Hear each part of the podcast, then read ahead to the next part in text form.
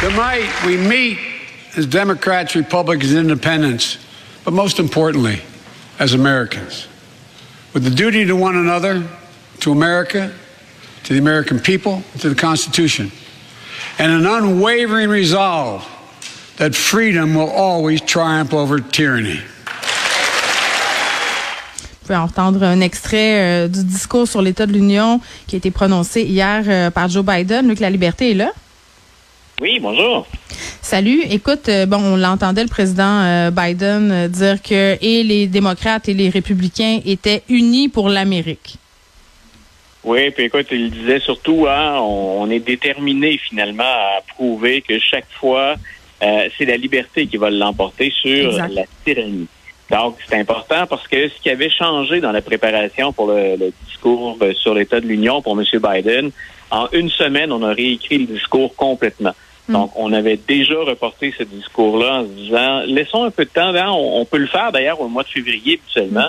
Mais Puis on dis-nous, c'est quoi, euh, dis-nous, c'est quoi le discours sur l'état de l'Union? Parce que moi, je, tu sais, honnêtement, là, j'ai, j'ai été regarder un peu, mais pour ceux qui sont pas familiers de la politique, la politique américaine, c'est pas évident.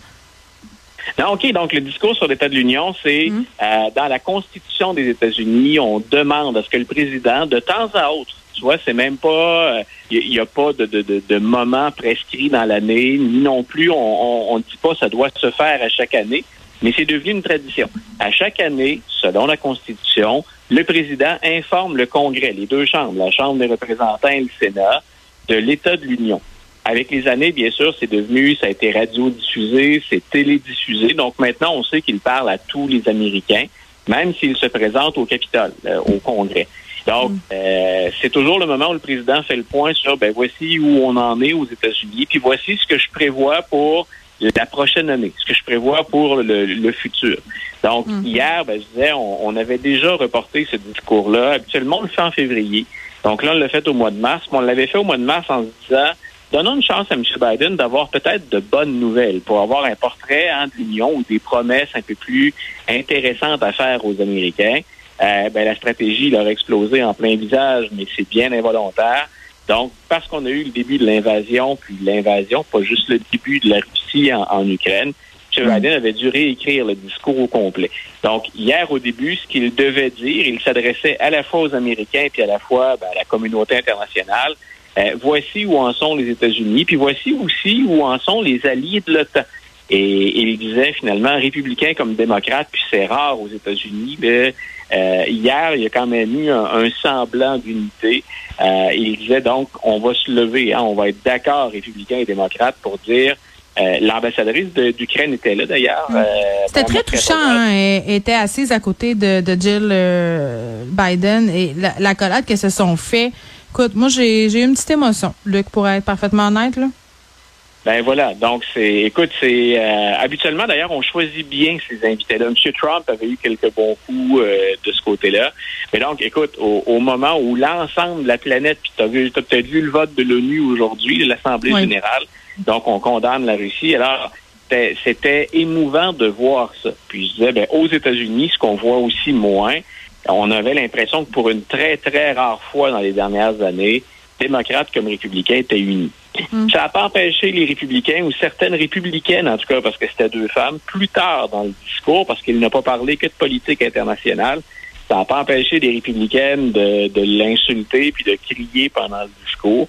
Donc, euh, on a quand même vu ressortir une forme de partisanerie. Ouais. Les deux politiciennes en question, ben, c'est des politiciennes que nous, souvent, on qualifie à partir d'ici d'extrémistes. Euh, puis après le discours sur l'état de l'Union, d'ailleurs, il y a une autre tradition, puisqu'on parle de tradition.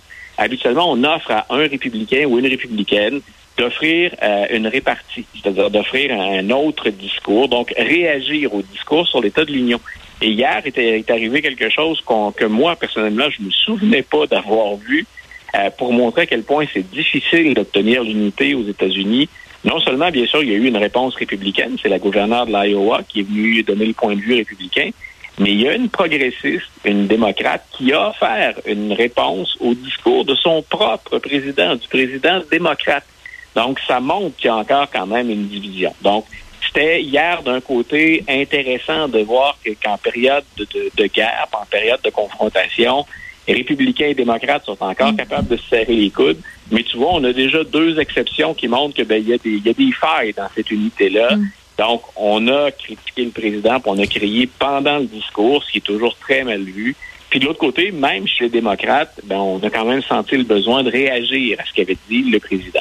Oui, j'ai quand même trouvé que c'était un changement de ton hier euh, pour Joe Biden. Oui. que je l'ai trouvé convaincant, plus dynamique que d'habitude. Bon, évidemment, là, il y a eu tout ce segment sur, sur l'inflation euh, et la façon Ouais. dont les démocrates comptaient protéger le peuple américain de tout ça en gardant justement euh, les emplois aux États-Unis et en fabriquant plus de choses euh, aux États-Unis. Mais somme toute, j'ai trouvé qu'il s'en est bien sorti, le président Biden. Oui, puis écoute, t'es pas t'es pas toute seule à trouver ça. Je, je regardais les sondages durant la journée là, parce qu'on va toujours chercher est-ce que ça a été bien reçu.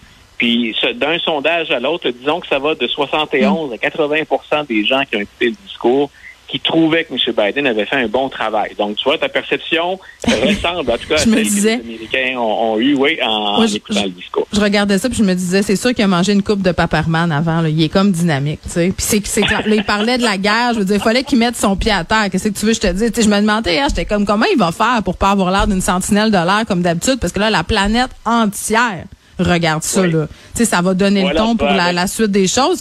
Puis je trouve euh, qu'il l'a bien donné là euh, outre mes jokes de paparman qui relève de l'agisme Luc. Je m'en confesse.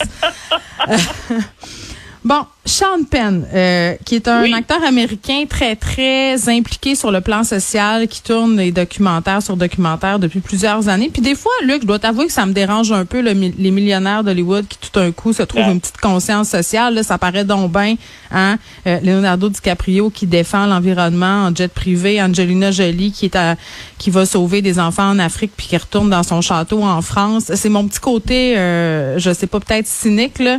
Mais là, le, Sean Penn était en Ukraine, tournait un documentaire, euh, et là, il était pogné là.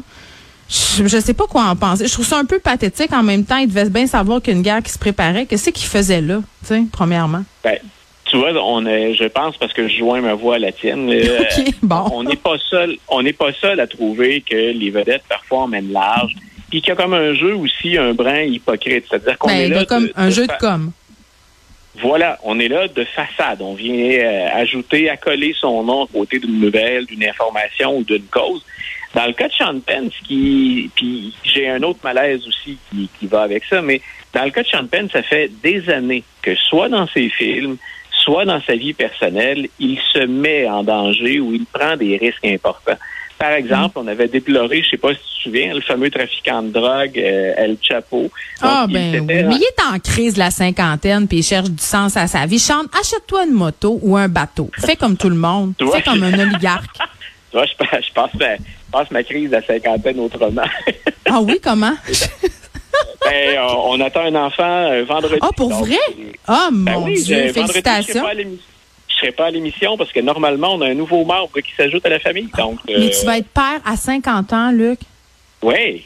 Donc, Hey. j'ai très hâte en plus. Donc, Est-ce que tu vas trouver ça plus difficile de te lever la nuit, tu penses? Tu me reposeras la, que- tu me reposeras la question Ouais. tôt le matin. Bon, inquiète-toi pas, euh, je vais être aux premières loges pour te questionner. Donc, on revient à Sean Penn. Mon Dieu, on Oui. cabotine aujourd'hui. Carton jaune pour Donc- cabotinage.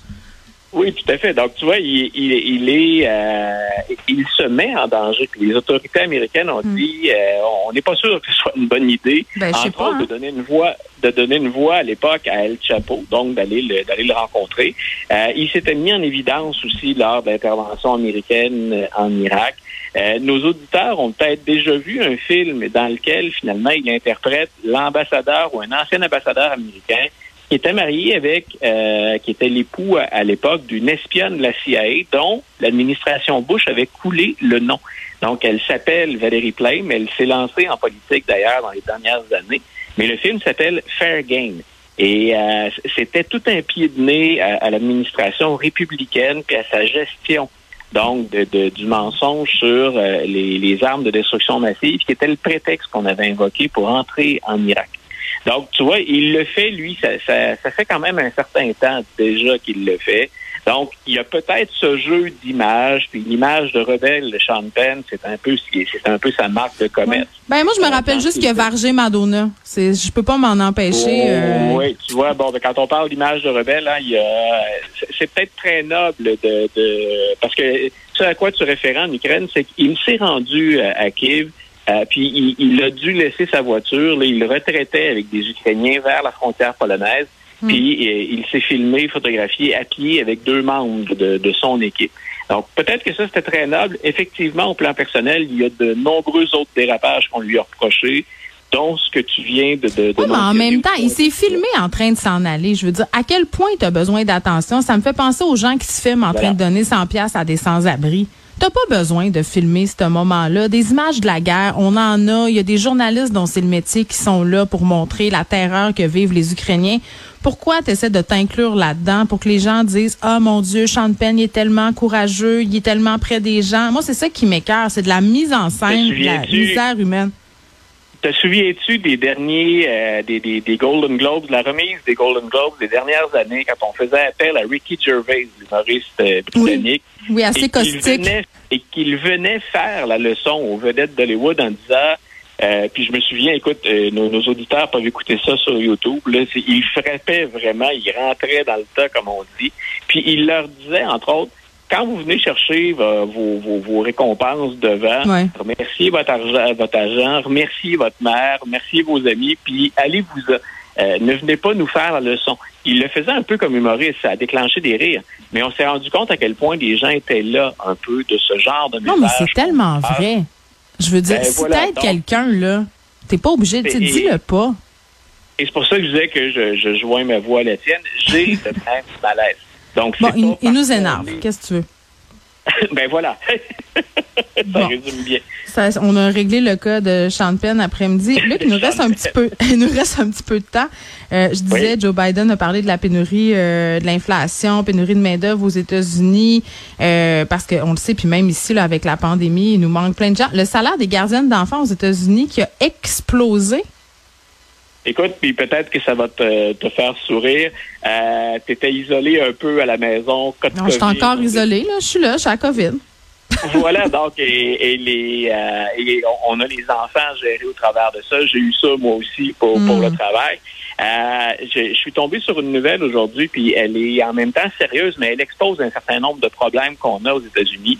Donc, le salaire des gardiennes d'enfants aux États-Unis explose littéralement depuis deux ans. Donc, il y a un lien avec la pandémie, puis il y a un lien effectivement avec euh, de la main-d'œuvre qui était très difficile à trouver. Et la ville américaine où ça coûte le plus cher faire garder ses enfants, on est rendu à un salaire moyen de 23 dollars et 45 dollars. Donc, si on calcule que, euh, surtout si on est seul à la maison avec les enfants, on a besoin d'un 7, 8, 9 heures, dépendamment des emplois. Euh, donc, c'est assez facile de calculer que ce sont des sommes astronomiques. Et la moyenne aux États-Unis de, de, de, de salaire qu'on offre de l'heure pour une gardienne d'enfants, on est rendu à 20 dollars de l'heure. Et c'est dans un pays où euh, on bloquait encore des, euh, des mesures budgétaires de l'administration Biden pour dire ben, on va venir en aide aux familles. Puis on parlait entre autres de ce que nous on a ici, nos fameux CPE. Donc moi j'ai accès à un CPE pour euh, ma fille qui a trois ans, puis bien sûr son petit frère va la rejoindre éventuellement. Euh, et on, apprécie beaucoup ce genre de service-là. Tout ce qu'on est en mesure de faire dans les CPE, mais aussi la facture qu'on fait nos parents. on le prend, on le prend pour acquis. mais moi, j'ai des amis aux États-Unis qui me disaient que dans les couples de leur connaissance, euh, on choisit qui va aller travailler parce que c'est simplement impossible de payer les frais de garde. Donc, euh, on regarde qui fait le plus, puis à go, l'autre reste s'occuper des enfants jusqu'à temps qu'ils soient en âge d'aller à l'école. Puis la plupart du temps, c'est la madame.